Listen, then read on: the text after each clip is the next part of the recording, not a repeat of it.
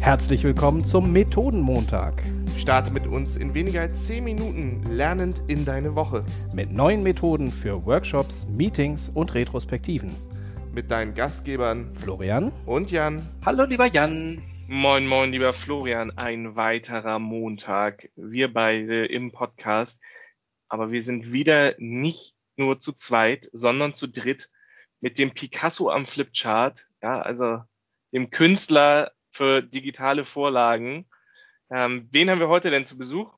Ja, heute haben wir nämlich wieder einen der neuen Coaches bei Gruner und Ja dabei. Das ist der liebe Daniel und äh, du hast mir im Prinzip schon die Rampe geklaut, weil ich wollte auch was in die Richtung sagen. Podcast ist eigentlich für Daniel nicht das optimale Format, weil der Mann malt einfach so unfassbar toll. Aber er kann uns auch bestimmt ganz spannende Sachen erzählen und hat uns eine Methode mitgebracht. Lieber Daniel, ich bin ganz gespannt. Herzlich willkommen. Was hast du uns mitgebracht? Ja, hallo, erstmal vielen Dank für eure Einladung und äh, für die warmen Worte. ähm, ja, als ihr mich gefragt habt, ähm, äh, ob ich eine Methode vorstellen könnte, muss ich erstmal ein bisschen schlucken, weil ich äh, äh, A, natürlich weiß, dass ihr schon unfassbar viele Methoden hier im Podcast durchgenommen habt. Ähm, und B, äh, bin ich jetzt nicht unbedingt der geborene ähm, ähm, Methodenvirtuose, der zu jeder ähm, Situation eine passende Methode aus dem Hut zaubert. Ähm, versuche trotzdem immer ein bisschen Abwechslung äh, zu bieten. Ähm, aber zu meinen All-Time Favorites gehören die Five Whys, also die fünf Warums. Und das ist ja tatsächlich eine der schönsten Methoden. Und warum wir die überhaupt noch nie vorgestellt haben, das habe ich mich jetzt auch gerade gefragt. Aber Daniel, erzähl doch mal unseren Zuhörern, was sind denn diese fünf Warums? Ja, also wie du schon sagst, das ist ein, ist ein absoluter Klassiker und gehört ähm, bei mir, wie gesagt, zu den, zu den All-Time-Favorites. Ähm, und bei den, bei den Five Whys nimmt man sich ähm, ja die teils penetrante Fragerei von Kleinkindern zum Vorbild. Das äh, mindestens, Jan, du kennst das.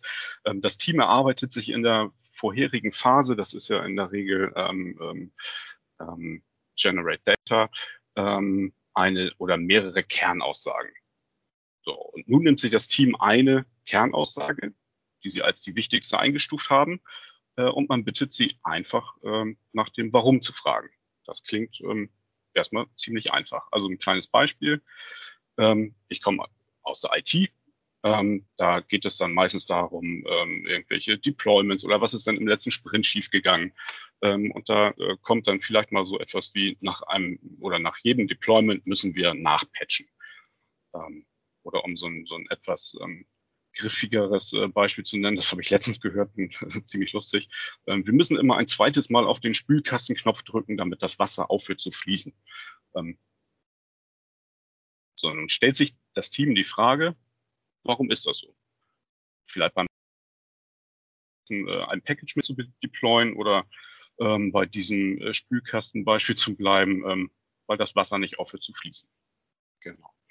Und ähm, bei routinierten Teams ähm, kommt man da relativ schnell rein. Wenn das Team die Methode noch nicht so gut kennt, hat man als Moderator ähm, die Möglichkeit, dann noch ein bisschen zu unterstützen, beispielsweise dann darauf hinzuweisen, dass, Mut, äh, dass Mutmaßungen oder Annahmen möglichst vermieden werden sollen, mh, hm, weil die in der Regel oftmals in die falsche Richtung führen äh, und man sich dann, äh, dass das Team sich eher auf die Fakten konzentriert. Das ist eine schöne Übung, äh, für Teams und da kommt man oftmals als Moderator oder auch als Coach, ähm, kann man da schon viel rausziehen und, und, und schon viel erkennen. Also wie wird diskutiert, wie bauen sich die Teams auf, äh, wer übernimmt da welche Rolle. Ähm, ja, und äh, ein, ein anderer wichtiger Aspekt ähm, bei der Methode ähm, ist, äh, dass das Team lernen soll, sich auf das Wesentlichste zu konzentrieren und die wahrscheinlichste Ursache weiter zu folgen. So ein bisschen die ähm, das richtige Wort, ähm, die, die Wirkungskette ähm, ähm, ähm, vor sich, äh, also die Wirkungskette zu erarbeiten. Also fragen Sie sich wieder, warum hört, äh, warum hört das Wasser nicht auf zu fließen?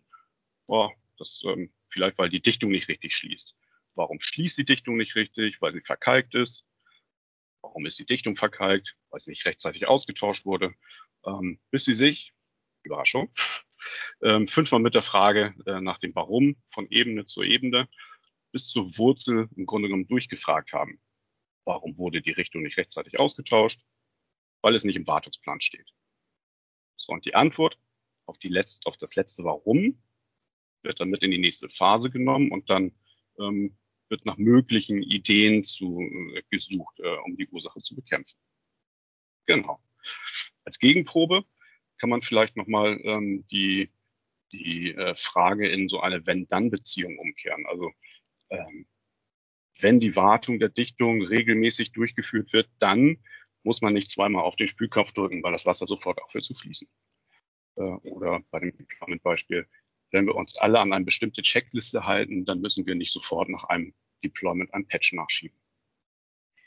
Ich finde die so super spannend, die Methode, weil sie, ja, du sagst die Penetranz von Kleinkindern und ich habe sie auch lang, lang ist her, bevor ich sie zum ersten Mal angewendet habe, gedacht, damit gehst du deinem Team doch bestimmt total auf die Nerven.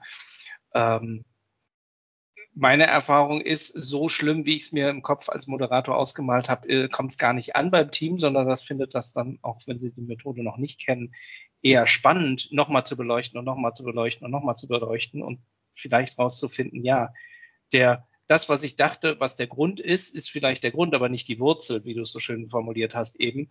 Also der Grund hat ja auch nochmal einen Grund. Und ähm, deswegen finde ich diese Methode so simpel und genial, weil sie ja eigentlich nichts weiter macht, als fünfmal die gleiche Frage zu stellen und dabei immer, immer tiefer zu buddeln. Mhm.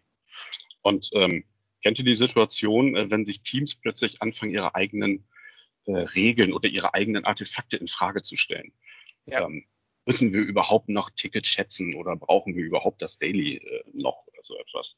Darüber habe ich mich nämlich äh, vor kurzem mit einer Kollegin unterhalten und die hat mir dann den Tipp gegeben, ähm, wandel doch das Warum einfach mal in ein Wozu um wozu machen wir ein Daily eigentlich? Das schärft dann nochmal den Blick dafür, wozu wir gewisse Dinge einmal eingeführt haben. Ähm, ja, und vielleicht kommt dann am Ende raus, okay, wir brauchen das Daily oder schätzen ja eigentlich gar nicht mehr. Das äh, ist dann vollkommen legitim und ist auch vollkommen richtig. Und dafür ist es eine klasse Übung, wie ich finde.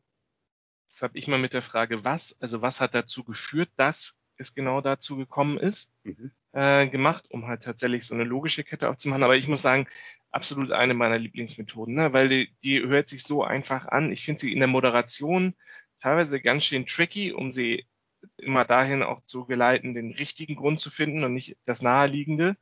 Und nicht, ja, weil wir keine Zeit haben, weil wir keine Ressourcen haben. Ähm, aber eine unglaublich mächtige Methode. Danke, Daniel, dass du die tatsächlich hier mal reingetragen hast, weil ich hoffe, die nutzen ganz, ganz viele unserer Zuhörer in Zukunft, weil ich sie selber einfach so liebe. Ja, vielen Dank. Ich habe sie in der Tat, das muss ich vielleicht zum Schluss auch nochmal sagen, einmal, einmal auch noch, da habe ich mir selber keinen Gefallen mitgetan, aber es war total spannend, äh, ein bisschen abgewandelt, weil ein Team sich nicht zwischen zwei Themen entscheiden konnte. Und ich dann gesagt habe, okay, dann macht ihr zwei Kleingruppen und die eine Gruppe behandelt das eine Thema und die andere das andere. Und dann habe ich sie immer kreuzweise die Warums äh, beantworten lassen.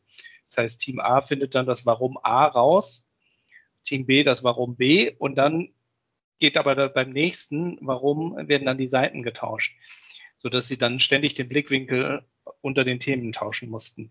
Das war aber in der Moderation unglaublich anstrengend. Hat aber sehr, sehr viel äh, Freude gemacht und äh, ich glaube dem Team auch viele Erkenntnisse eine, beschert. Das ist tatsächlich eine tolle Idee, wie man das noch machen kann. Also die Teamgröße ist da, ist da ganz entscheidend. Das ist vielleicht nochmal abschließend so ein, so ein wichtiger Aspekt. Also man kann das nur schwer in einer Gruppe mit 10, 12 Leuten machen. Also man muss dann schon gucken, ähm, und das ist, das ist auch das Charmante an dieser Methode, wie ich finde, ähm, wenn man Kleingruppen macht. Erstmal kann man drei, zwei, drei Themen gleichzeitig beackern. In, in 15 Minuten kommen da unheimlich äh, gute Ergebnisse raus.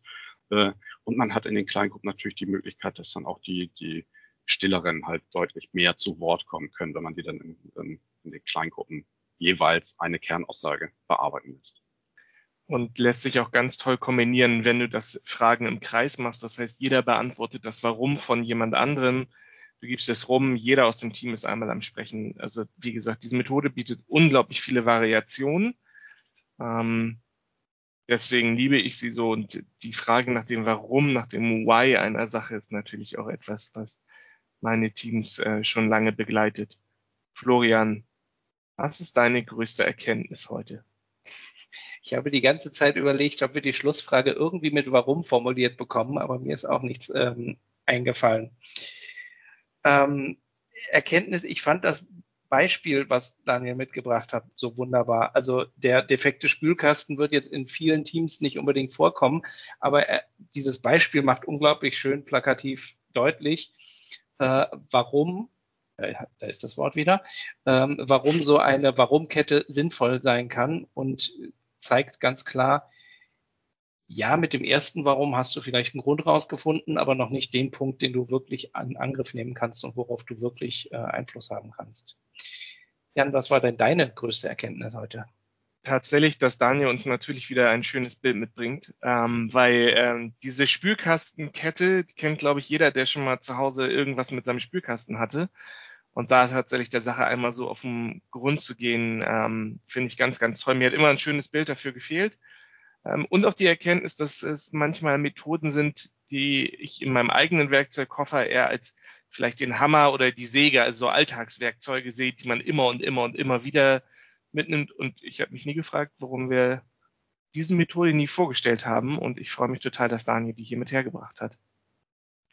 Deswegen, lieber Daniel, ganz herzlichen Dank, dass du heute hier warst und uns diese tolle Methode, den Klassiker, mitgebracht hast. Ja, ich bedanke mich auch bei euch. Wir freuen uns wie immer über Feedback und ansonsten hören wir uns nächste Woche wieder.